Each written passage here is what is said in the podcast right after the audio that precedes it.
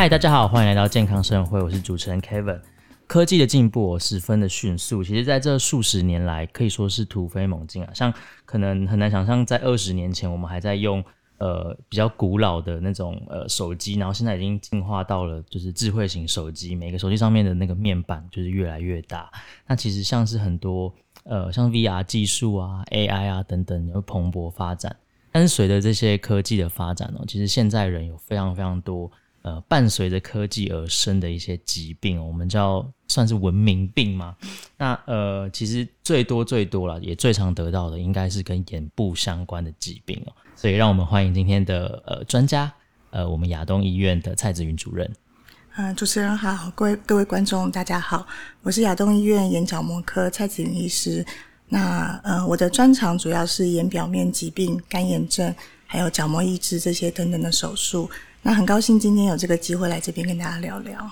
嗯哼，哎、欸，干眼症我听过蛮多人跟我讲这个的，尤其是就是我妈跟我讲过，然后我奶奶也跟我讲过。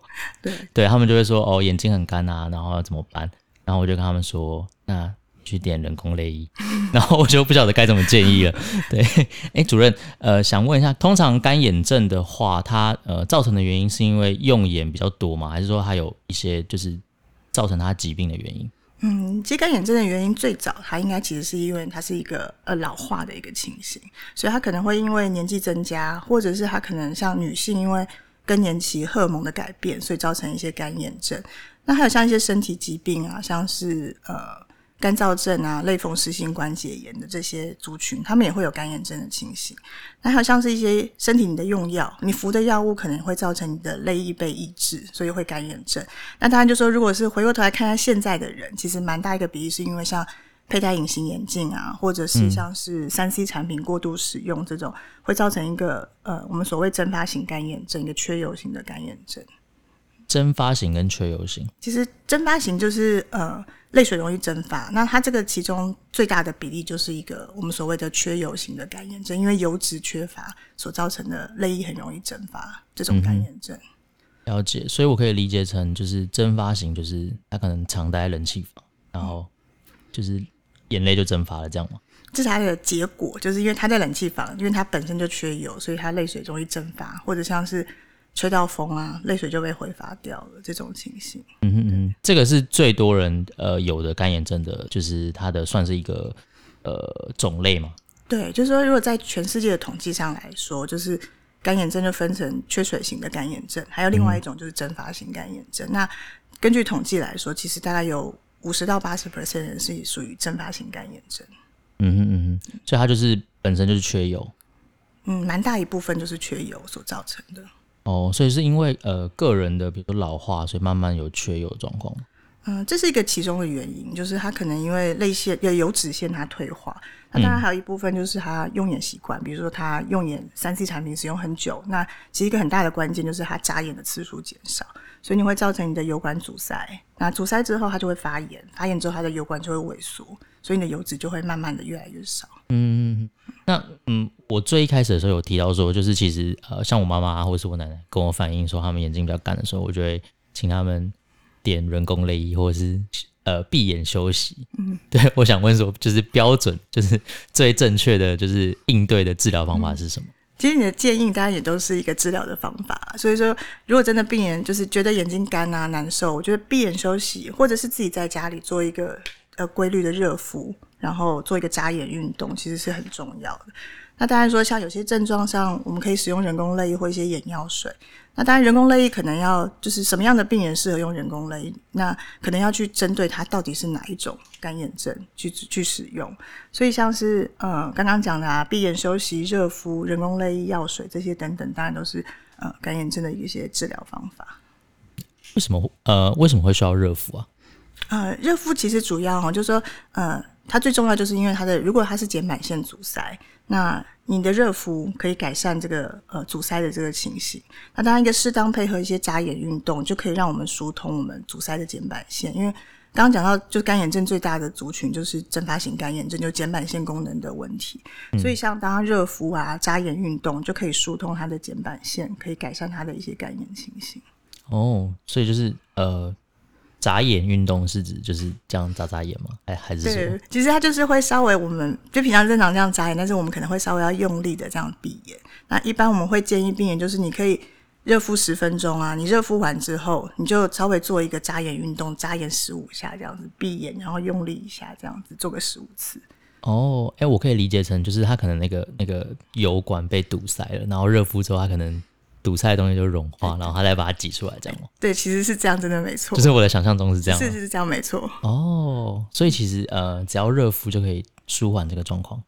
对，就是如果说你是呃，这第一步就是要做这样的热敷，然后加盐。嗯、当然，有时候如果真的你的干眼症其实比较严重了，阻塞的很严重，但可能不是一个你好好做热敷就足够，你可能需要一些其他的呃药物啊，或者其他的治疗方式。嗯，像这种严重的，它呃，您说的其他药物或者其他治疗方式有哪些？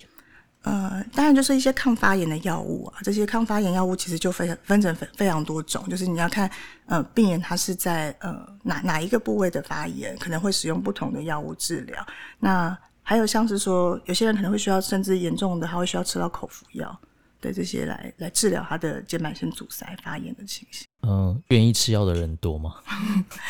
呃，当然说口服药它不是长期要吃，不过确实我们在临床治疗上，呃，病人是会愿意吃，但是有些人他可能因为身体吃太多药，那他可能会不太想吃，或者有些人因为他吃药之后会有一些肠胃方面的副作用，所以可能也没有办法接续这些药物的治疗。对，所以呃，还是有部分的人可能比较不适合就是用药物治疗。当然不是，也不是所有干眼症人都需要药物治疗，口服的药物了。嗯，所以如果不是口服，就是点眼药水这样子。对，如果是针对药物的治疗的话，就是口服跟局部点药。嗯，那如果是呃非药物治疗的话，有哪些可以、嗯、可以做的？有那种就是呃，我我知道这样讲听起来就是你们可能会摇摇头，就是有有没有那种就是简单快速可以一劳永逸的？对，就是说，哎，干眼症，大家就说很很多病人来，他都很希望说，我可以马上好这样子。对对对，我们会先跟病人说，就是你你的生活习惯，你的热敷这个最基本的要先做，然后再来就是这些药物，不管人工泪液或者是眼药水的治疗等等的这些。那如果说他真的疗效不够好，然后或者真的就是他生活上受到很严重的困扰的时候，我们就会呃给他就是建议，可能就是其他的一些进阶的治疗方式。嗯，有一种是手术，或者是我们人为去挤压疏通它的肩膀腺。那当然，现在有一些比较新的，就是就是不会比较不痛，然后比较快速用机器去疏通我们的肩膀腺的方式，就是刚刚所提到说像热脉动治疗这些。嗯嗯，呃，那热脉动治疗它是就是听起来很厉害，它是一个什么样的东西？对啊，热热脉动治疗其实它是哎，就是它是放一个眼罩在眼睛里面，然后。嗯，它借由就是加热按摩的方式，所以我们常会跟病人说，这就像一个大扫除。然后，那它这个特殊眼罩其实它的设计蛮特别的，就是它在眼皮内是一个加热，所以它可以维持一个四十三度左右的温度。那它在眼皮外面就是有一个按摩的呃震动，所以它会就是加压疏通我们的油管，所以就是里面加热，外面挤压，所以就把你的油管整个都疏通。那它就是一个呃。大概需要个十二分钟的一个治疗，那单一次这样子做。嗯，哎、欸，所以它是有点像是把你的眼皮这样夹住这样子。哎、欸，有点像是，但它其实是蛮舒服的。对啊，我刚才听起来其实蛮舒服的。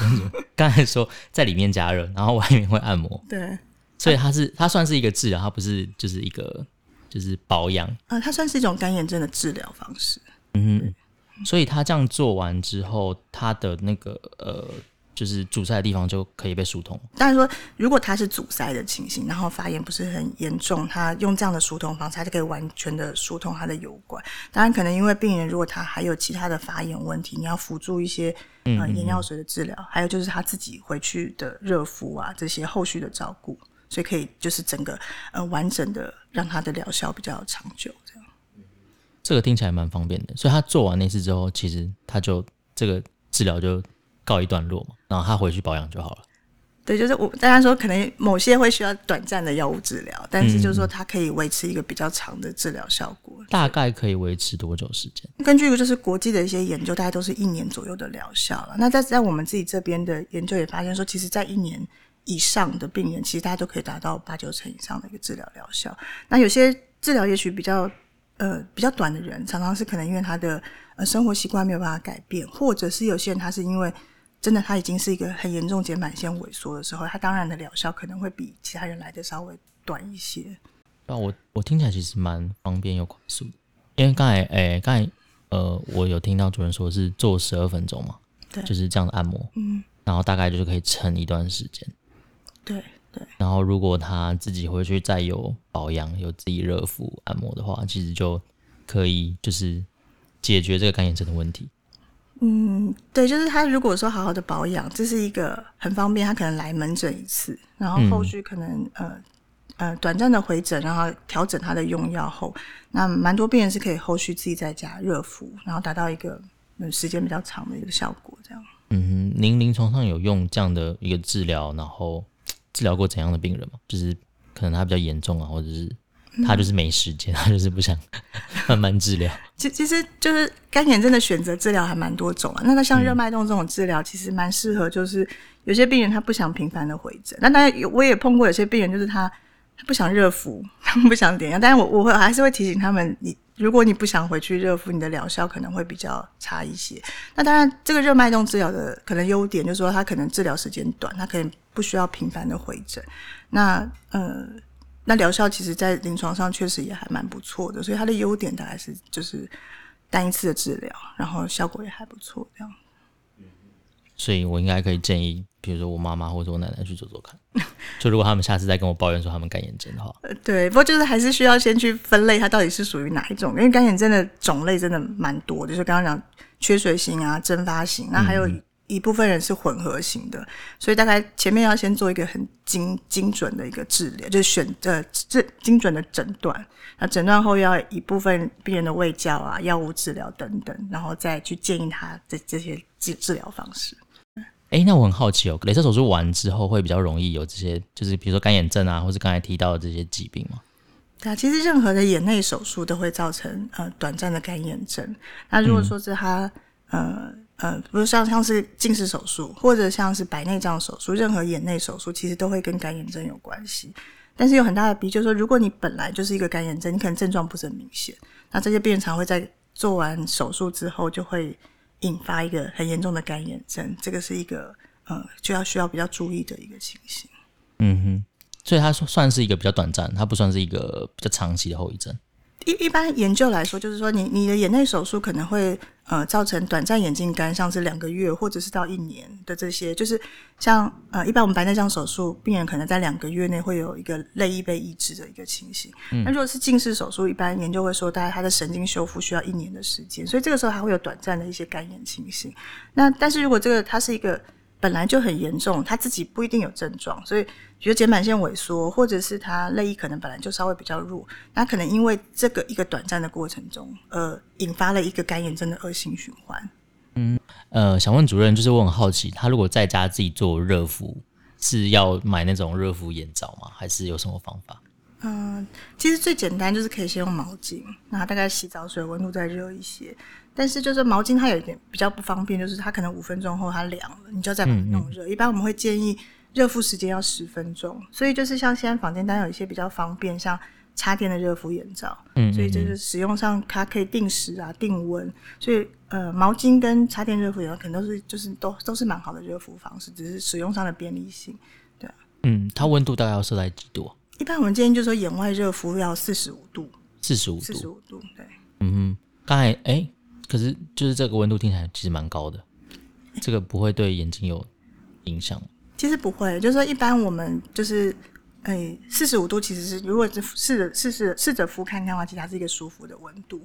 那、哦、那因为我们的油脂如果在发炎阻塞，其实它的温度至少要在四十三度。那因为我们透过眼皮从外热敷，所以大概要四十五度。那四十五度其实一般我们洗澡水大概四十度，所以其实它是一个。不算会让你难受的一个温度，就是就不会觉得烫这样子。对，就是我们都会建议病人不要用太烫，有些有些长辈他们会觉得我越热越好，所以就是我们大家就建议，其实四十五度是个舒服有效的一个温度。嗯嗯，然后可能大概就是敷个不到十分钟这样。对，十分钟的一个呃的的热敷。嗯哼，那呃其实最开始有提到说，就是使呃使用那个手机、平板啊这些会造成蛮多嘛，就是首先造成近视，然后可能造成可能白内障啊，然后要做一些手术，然后手术完之后就干眼症这样 一系列的。就是主任有什么好方法可以去改变这个使用三 C 之后，然后眼部可能会有疲劳啊，或者近视这种问题？对啊，就是像刚刚主持人讲说，其实现在不用三 C 是是其实是不太可能的。对，所以我们就觉得说，其实要用，呃呃，要用是可以，但是就是可能一个规律的使用习惯，就是。呃，通常我会建议，就是你一个小时的时候，你自己要停下来，眨眨眼睛休息一下。那呃，当然就说你早晚的热敷、眨眼运动也是很有帮助。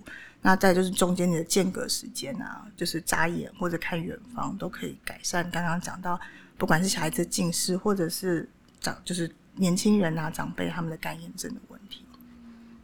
了解。呃，最后想问主任有没有想对呃目前的听众朋友们讲的？就是关于眼部保养啊，或是有些小叮咛。对啊，我觉得如果针对今天这个干眼症这个问题，就是呃，其实干眼症和早期诊断呃，其实蛮重要的。就是、呃、有些人可能觉得眼睛干啊、流泪这些等等，其实我们碰碰到蛮多很严重，它是呃怕光、怕风，不敢出门，那没有办法开车。那有些人他视力模糊，影影响的比较严重，所以。其实都会提醒大家，就是说干眼症它是一个疾病，那需要早期诊断治疗。那如果我们真的等到它泪腺退化或者是油管萎缩的时候，其实它的治疗疗效会拖得很长，或者是效果成效不佳。嗯，好的，呃，非常感谢今天蔡子云主任来到我们节目，然后跟我们分享这么多呃文明病的对应方法。然后，尤其是干眼症，因为这可能现在非常非常多人都有。那我们今天节目就到这边，我们下期见喽，拜拜。